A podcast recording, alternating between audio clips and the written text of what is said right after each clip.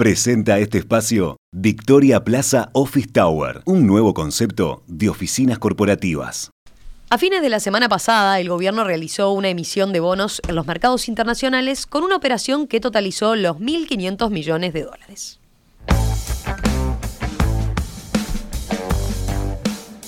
La principal novedad pasó por el hecho de que fue la primera emisión de un bono indexado a indicadores climáticos, o bono verde, como suele ser más conocido lo que realizó Uruguay. Bueno, ¿cuáles son las principales características de este nuevo bono? ¿En qué se diferencia de otros instrumentos de deuda? ¿Cuán exitosa fue la operación realizada por nuestro país?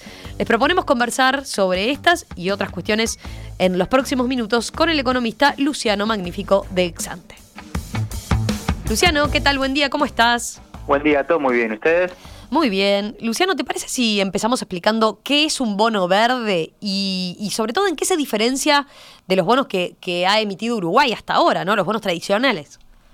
Perfecto, Romina. A ver, ahí en primer lugar hay que decir que estos bonos verdes entran dentro del paraguas de lo que son los llamados bonos sostenibles o ESG por la sigla en inglés de, de todo lo relativo a asuntos medioambientales, sociales y de gobernanza o, de gobierno responsable o corporativo.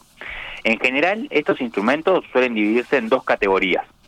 Por un lado, tenemos aquellos bonos que son emitidos para financiar proyectos que están relacionados justamente al cumplimiento de algunos objetivos. Por ejemplo, bien sencillo, la mitigación del cambio climático. Pero que las características del instrumento en sí mismas no son diferentes a la de cualquier bono que pueda emitir un país o una empresa. Por el otro lado, la segunda, la segunda categoría es aquellos instrumentos cuyo cupón, es decir, la tasa de interés que se debe pagar a los inversores en periodos que, que están preestablecidos, está vinculado directamente al cumplimiento de esos determinados objetivos, por ejemplo, de cambio climático otra vez. En síntesis, y, y, capaz que para que quede un poco más claro, un bono puede entrar bajo la denominación de bono sostenible por el tipo de gasto que se va a financiar con los fondos claro. o por ese vínculo que hay entre tasa de interés del instrumento y el cumplimiento de, las metas que, mencionaba recién. O sea, el, bono que emitió Uruguay la semana pasada, entiendo, entraría en este segundo grupo, ¿no? Ahí va, Romina, porque la recaudación justamente no está atada a nada específico, es para uso general de la, de la administración. La novedad justamente viene por el lado de que el cupón a pagar va a depender de ciertos objetivos de cambio climático que fueron seleccionados por el gobierno e incorporados justamente en el, en el diseño del instrumento. En este caso son compromisos que Uruguay ya había asumido en el marco del Acuerdo de París. Eh, Luciano, ¿podemos repasar cuáles son concretamente esos objetivos, recordarlos por lo menos? Sí, son dos. A ver, en primer lugar, tenemos un objetivo de reducción de las emisiones brutas de gases de efecto invernadero por unidad de PIB real. Eh, eso se hace tomando como base las cifras de 1990. Entonces, el objetivo se considera cumplido si se alcanza para 2025 una reducción del 50% de dichas emisiones y se considera sobrecumplido, es decir, más que cumplido, si se logra una reducción del 52% o más, siempre con respecto a la, a la cifra de 1990. El segundo objetivo definido se basa en lo que es el área de bosque nativo. Entonces, si para 2025 se mantiene el área de bosque nativo que teníamos en 2012, el objetivo se considera cumplido mientras que si, alcanza, si se alcanza un crecimiento de 3% superior en el área, ahí la meta estaría en niveles de sobrecumplimiento. Como decía al principio, la combinación de resultados que se alcancen estos objetivos es lo que va a determinar si hay cambios en la tasa de cupón de, este nuevo bono o no. Entonces, si Uruguay eh, en este caso se beneficiaría de un menor costo de deuda si sobrecumple los objetivos y es castigado con un mayor costo de deuda si no los alcanza digamos que es un bono que deja Uruguay con incentivos económicos claros para trabajar justamente por, por las metas. Eh, ¿Cuán grande puede ser la diferencia concretamente? A ver, vayamos a, los números concretos, si te parece. Este es un bono que paga un cupón de 5,75% anual. Esto es seguro hasta 2026 y luego puede o no modificarse en función de lo que pasa con los indicadores anteriores de aquí a 2025. Entonces, si eventualmente Uruguay logra sobrecumplir ambos objetivos para 2025, a partir de 2027 el cupón caería en 30 puntos básicos. Es decir, en vez de 5,75%, pasaría a ser de 5,45% anual, es decir, 0,3% menos. En el caso opuesto, si Uruguay no logra cumplir siquiera ninguno de los dos objetivos, la tasa de cupón se incrementa en 30 puntos básicos. es decir, pasa de 5,75% a 6,05%, es decir, es un movimiento simétrico. En medio de esos escenarios extremos, también hay previstas combinaciones que pueden llevar a movimientos de más menos 15 puntos básicos, es decir, más agotados, y hay casos en los que directamente el cupón no cambia. Bien. Eh, Luciano, más allá de, la novedad de, estar ligados a, ligada a indicadores eh, climáticos, eh, ¿qué otros aspectos destacados tuvo la operación que realizó el gobierno la semana pasada concretamente? A ver, si vamos obviamente a, lo más general, el gobierno uruguayo, como muchas otras veces, realizó una operación simultánea de emisión de este nuevo bono y recompra de otros bonos de menor plazo. En concreto, y como mencionabas vos al principio, se colocaron alrededor de 1.500 millones de dólares de este nuevo bono verde, denominado en dólares y con vencimiento en 2034. De esos 1.500 millones, 1.000 millones fueron de lo que se conoce como emisión neta, es decir, a cambio de efectivo, lo que implica fondos frescos para Uruguay. El resto correspondió a una recompra de bonos uruguayos en dólares con vencimientos más cortos, entre lo que es 2024 y 2031. Bien.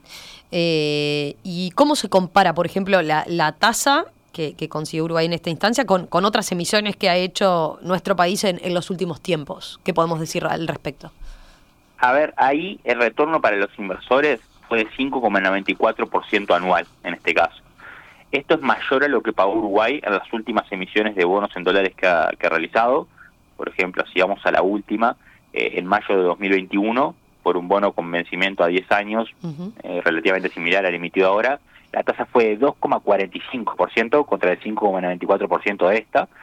Pero obviamente hay que tener presente que el entorno eh, internacional cambió mucho desde entonces y que la tasa de mercado de esos mismos bonos, de hecho, está actualmente en valores que, que son notoriamente mayores. Eh, el bono que acabo de mencionar era una reapertura de un título ya existente, pero lo mismo sucede si comparamos, por ejemplo, con el último bono nuevo en dólares que emitió Uruguay, que fue, que fue en 2019. Es decir, el contexto externo ha cambiado bastante. Por eso, para evaluar el retorno de los inversores que terminó convalidando Uruguay, es mejor mirar justamente la, la curva en dólares antes de la emisión. Respecto a esa curva, de un bono de duración de 8 años, como el que emitió Uruguay, pague 5,94%, es un poco alto, pero seguramente eso está incorporando la posibilidad de que Uruguay sobrecumpla efectivamente los, los objetivos climáticos que comentábamos hace un rato y que eventualmente termine pagando un cupón menor de lo que está pautado a partir de 2027. Eh, la otra forma que tenemos de mirar el rendimiento de la emisión es frente a bonos de otros países. Entonces el rendimiento de 5,94% implicó un diferencial de 170 puntos básicos, es decir, 1,7% respecto al bono de referencia del Tesoro de Estados Unidos. Las autoridades sobre esto destacaron que, inicialmente se había previsto un spread o diferencial de 195 puntos básicos, pero fue tal la demanda de unos 4 mil millones de dólares que se pudo comprimir esa, esa diferencia y por tanto Uruguay terminó pagando menos. Bien.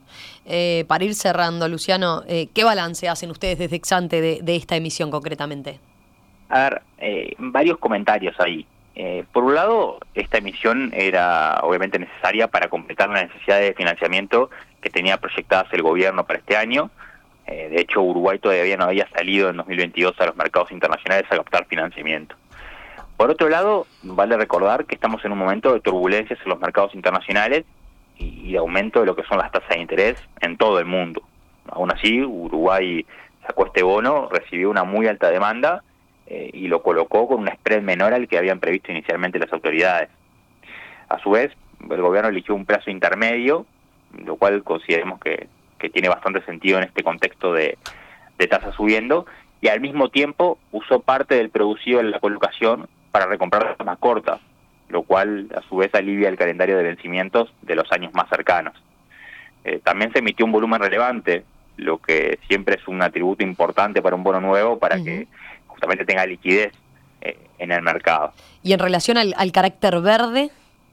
Bueno, ahí con esta emisión eh, Uruguay se coloca un poco como pionero junto con Chile en lo que son este tipo de, operaciones con indexados a, indicadores climáticos. Eh, ahí Chile había realizado una operación similar en marzo de este año con un bono en el que el cupón subía en caso de incumplimiento de los objetivos. Ahí el bono uruguayo se quiere, agrega esta innovación de un premio para el emisor si hay sobrecumplimiento, obviamente a costa de que el tenedor del bono obtenga un menor rendimiento.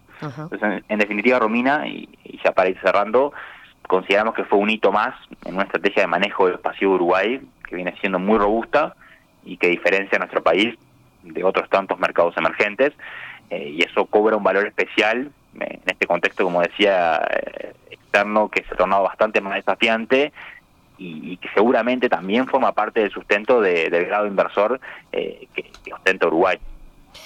Luciano, gracias, gracias por, por este análisis a propósito de esta novedad que eh, conocimos a fines de la semana pasada.